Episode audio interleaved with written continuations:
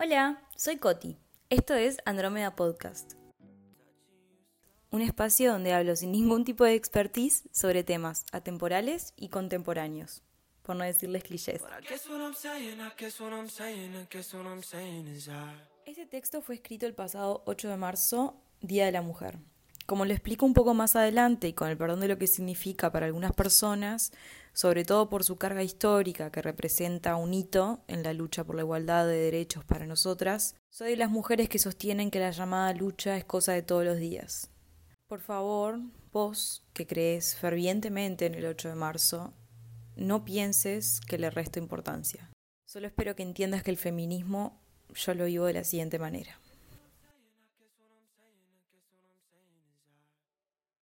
Feliz día para vos, para mí, para todas las mujeres que como vos y yo ponemos nuestro granito de arena.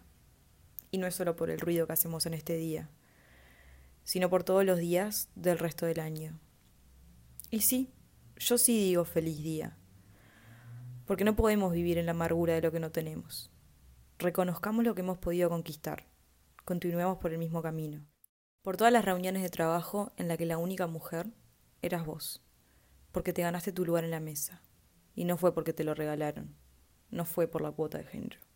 Fue porque te lo ganaste. Por vos, que dejas las cosas claras y que pones límites, cuando el resto de nosotras todavía nos cuesta. Gracias.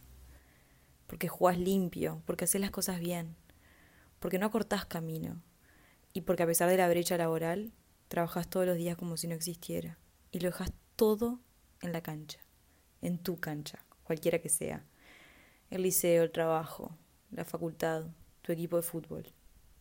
Incluso porque salís de pollerita, de short o de top. Porque salís de polera y pantalón. Y estás increíble de cualquiera de las dos maneras. Y no necesitas que nadie te lo diga. Porque entendiste que te arreglás o te desarreglás por vos y por nadie más. Porque no necesitas que nadie te diga linda, simplemente lo sos porque entendiste que tenemos que ser mucho más que solamente lindas. Tenemos que ser todo lo que queramos ser.